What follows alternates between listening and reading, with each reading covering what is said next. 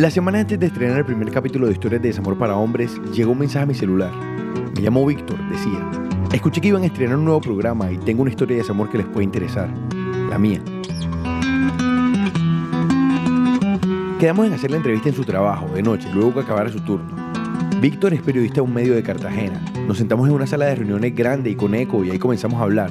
Víctor es una persona grande para los ojos de cualquiera.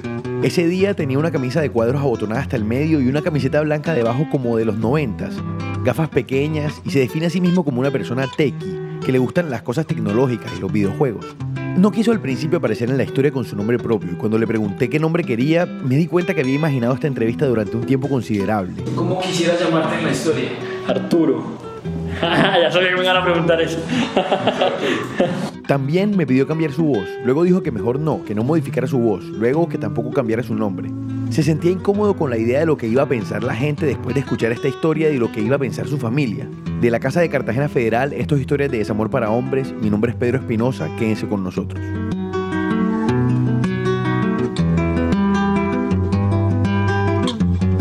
La que estoy hablando, con la que estamos pensando en un futuro, eh, fue alguien con la que yo decidí cortar relación porque podía poner en riesgo mi matrimonio. Sí, Víctor estaba casado y tiene un hijo. Siempre soñó con amores idílicos, de esos que se ven en las películas. Tener una familia, amar a su esposa hasta hacerse viejo y aconsejar a su hijo cuando lo necesitara. Nada, mi esposa, la historia con mi esposa fue bastante particular. Eh, nosotros nos conocimos hace más de 10 años más o menos. En una fiesta a la que Víctor no quería ir a los 13 años, conoció a Joana. Bailaron toda la noche. Ella tenía unos ojos negros, brillosos, tan brillantes y húmedos como si estuvieran a punto de llorar, y un vestido negro. El vestido negro que lo enamoró. ¿Cómo estaba de negro, tenía...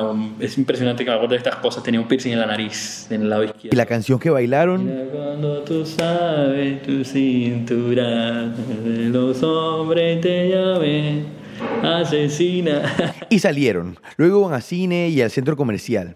Él era menor, era un niño, pero ella se sorprendió, siempre de su madurez. Por un tiempo dejaron de verse y Víctor insistía en hacerlo, pero no pasó nada. Ahí, Víctor decidió no seguir más y en el patio de su casa en Santa Lucía, un barrio al oriente de Cartagena, le dio una excusa fulminante. Ya no te quiero, le dijo. Desde que terminaron esa vez, pasaron siete años para volver a encontrarse. Antes de eso, quiero contarte que en la universidad, cuando yo estaba aburrido, bueno, conocí a otra niña que se llamaba eh, Liliana. Liliana, Vamos a usar el nombre de Liliana. Así. Liliana, bueno, de ella hablaré más tarde. Y dijimos, marica, vámonos a un bar, tenemos que hablar de muchas vainas que vamos a hacer en nuestras vidas. Fuimos a un bar que se llama Bogotá Beer Company, recuerdo. Todavía existe, sí, todavía existe. Y en una factura empezamos a notar qué teníamos que hacer para ser felices. Y entre esas tareas estaba que yo terminara con ella porque yo no la amaba, con mi novia a la universidad. Finalizando la universidad en un viaje a Bogotá y en el reverso de una factura, con Camilo, el mejor amigo de Víctor, hicieron una lista con sus sueños, lo que querían hacer con sus vidas. Tener una familia, ser un excelente profesional y escribir eran una de las cosas en la lista. A la tarea que Víctor se refiere, bueno, en esos siete años Víctor entró a la universidad, estudió ingeniería, pero el primer semestre se retiró, se pasó a comunicación, su vocación, en palabras de él, y durante toda la universidad estuvo en una relación de pareja con una mujer que quiso y luego ya no. Junto a su mejor amigo ese día llegó a la conclusión que tenía que terminar con su novia de la universidad. Parecía fácil, pero no. Con mi novia a la universidad. Esa era una de las tareas. ¿Qué otras cosas había en las tareas? En las tareas habían, eh, tienes que conseguir un trabajo que te apasione. Tienes que mm, eh, buscar la manera de trabajar por tus proyectos aunque estés trabajando. O sea, eran ese tipo de cosas filosóficas en las de él recuerdo que había uno que tenía que ganarse una beca para una maestría y que está así de ganársela. O sea, hay cosas de esa factura que todavía están pendientes y que ojalá, creo que las tiene guardadas, ojalá, ojalá se las pida y las tenga. Eh, me dijo, compi, ¿tú qué quieres hacer? ¿Tú te quieres, marica, yo quiero casarme, yo tengo una esposa de la que nunca eh, me desenamore, de que mm, quiero tener tres hijos, quiero, tener, quiero hacer tal cosa, o sea, quiero tener una familia, marica.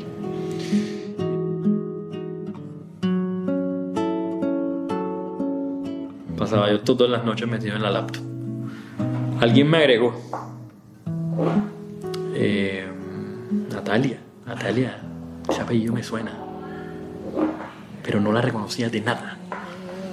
No acepté. Y en cualquier momento le pregunté, mira, tú... ¿Tú dónde me conoces? Y ella me dijo, tal vez no me conozcas a mí, no te acuerdas de mí, pero sí de mi hermana. A Joana se refería a la persona que lo agregó a Facebook después de siete años. Víctor buscó a Joana y se hicieron amigos y hablaron para recuperar el tiempo perdido. Según lo que Víctor me contaba, Joana nunca se olvidó de él. Pasó de cartera en cartera una foto que él le había dado cuando por primera vez fueron novios. Las cosas. Eh, empezamos a salir nuevamente. Nos tomó tres salidas para que nos volviéramos a besar. En ese segundo primer beso, Víctor le prometió que iban a estar juntos por siempre, pero no fue posible. Esto va a sonar muy hijo de puta, iba a sonar muy... Pero créanme que tenía la corazonada y sentía que era lo mejor que podía hacer. Y mucha gente incluso, perdón, puede, puede juzgarme por esto. O sea, por lo que hice.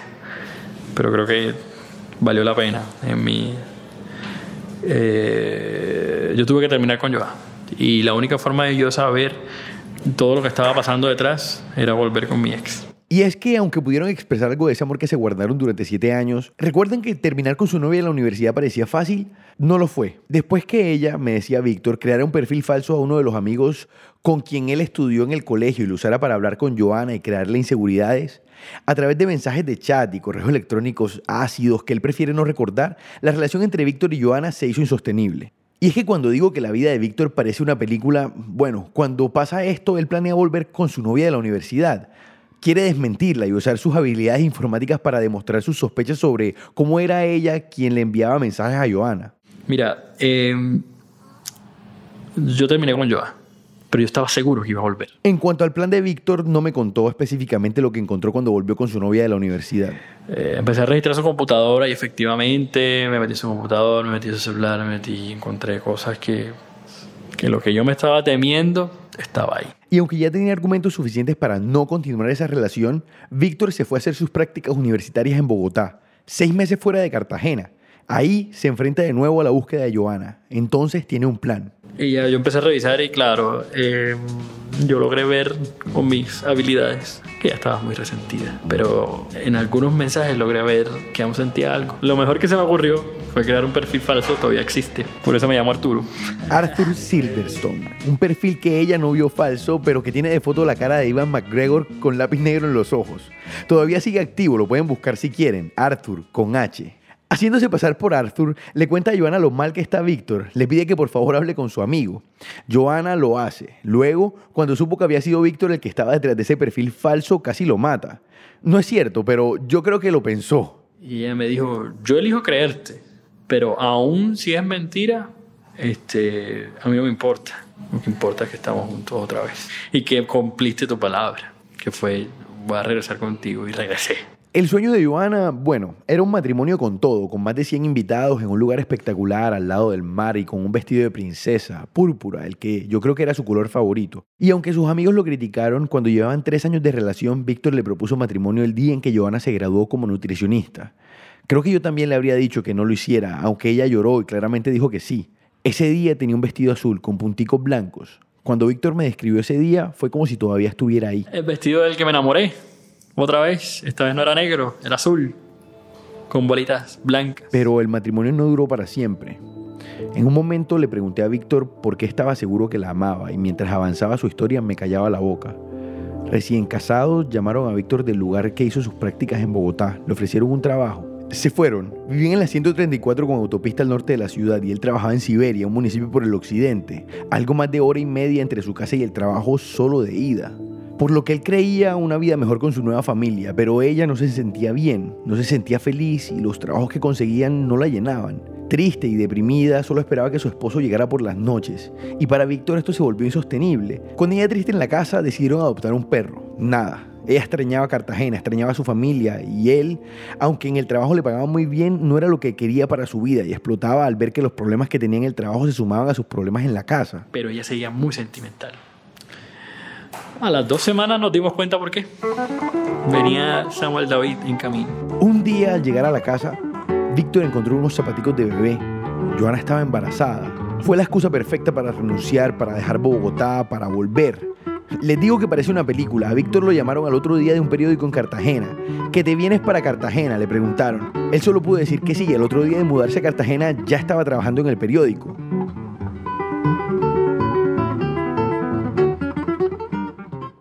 Entonces, eh, ella siempre fue muy enfermiza. O sea, fue de, de toda cada rato. Era en la urgencia, yo la acompañaba y no sé qué. Y ya yo estaba en un punto de, ay, amor, de verdad estás enferma. O sea, era como, porque a veces era pechiche. Eh, pero entonces las cosas empezaron a empeorar muy grave. Y fue cuando le di una pancreatitis aguda. Y cuando ya el síntoma aparece, es muy tarde. Yo estaba en urgencias con ella. Ya habían detectado que no era algo como para que se fuera. Porque yo le había dicho como, ahorita, eh, ahorita salimos y está el pollo allá en la casa y lo, lo saludamos, como siempre, y ahorita nos vamos para la casa y todo bien. Pero no, empezaron las cosas a complicarse y, y, y cuando ya le dijeron, "Te- tenemos que ingresar a UCI, ella se le salió una lágrima. Cuando le dijeron que era el páncreas que estaba molestando, eh, todo brillo desapareció de los ojos de ella, del, bri- del brillo que te estoy hablando. Eh, Es lo que, te- lo que me llama a mí la atención, ella era nutricionista y va a morir irónicamente de una afección que ella conocía. Eh, y siempre me llamó la atención a mí porque yo la verdad nunca me he alimentado bien. Y, y ella fue la que terminó afectada por, por algo que toda la vida me recriminó. Y es que cobra sentido lo que Víctor me contaba, le da la razón.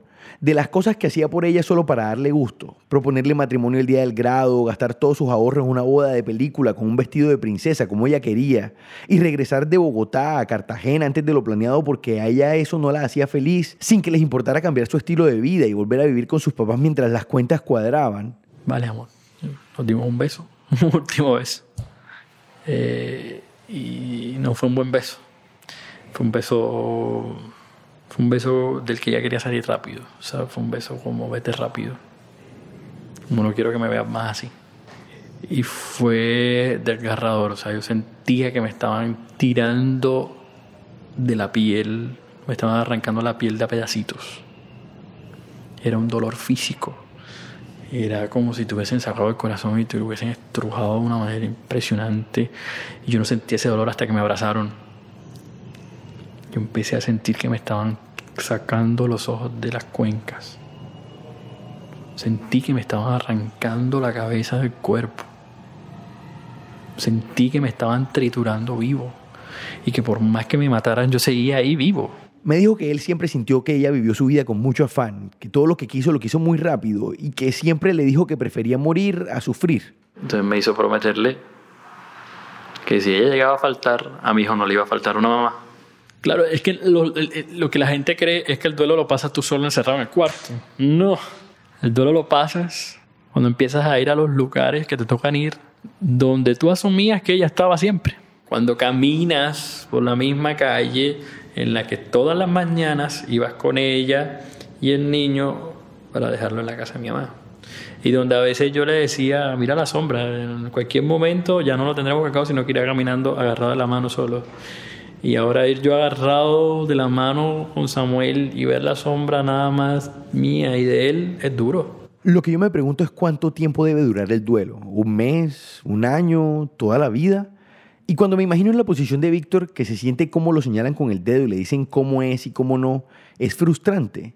No poder contarle a la gente que te importa que conociste a alguien porque no confían en tu criterio, no confían en que el duelo que hiciste esté completo. Pasó lo del duelo, Facebook nuevamente. Nos etiquetaron en una foto de hace milenios, donde estábamos a punto de sustentar nuestra tesis. Y apareció Liliana. ¿Recuerdan que dije que de Liliana les hablaría más tarde? Y yo no tengo a Liliana agregada. ¿Por qué? Nos agregamos, empezamos a hablar y nos dimos cuenta de tantas cosas que nos han pasado el tiempo y de tantas coincidencias. He hablado con Víctor por más de seis horas y mientras lo veía contarme su historia me venían muchas preguntas a la cabeza. ¿De verdad todo casaba con tanta precisión en su vida? ¿Cómo? ¿Y cómo habrá reaccionado Joana cuando él le terminó por una corazonada porque tenía un indicio de que era su novia de la universidad quien le enviaba correos electrónicos para hacerla sufrir? Para completar su duelo, Víctor le hizo un documental a la memoria de su esposa que pueden encontrar en desamorparahombres.com. Pero la historia de desamor de Víctor no acaba aquí, para nada, y sigue en el próximo capítulo de Historias de Desamor para Hombres. Historias de Desamor para Hombres es un podcast de la Casa de Cartagena Federal. Agradecemos a Víctor por contarnos su historia y a ustedes por escucharnos. Si quieres contar una historia o conoces a alguien que la quiera contar, puedes escribirnos a historias@desamorparahombres.com.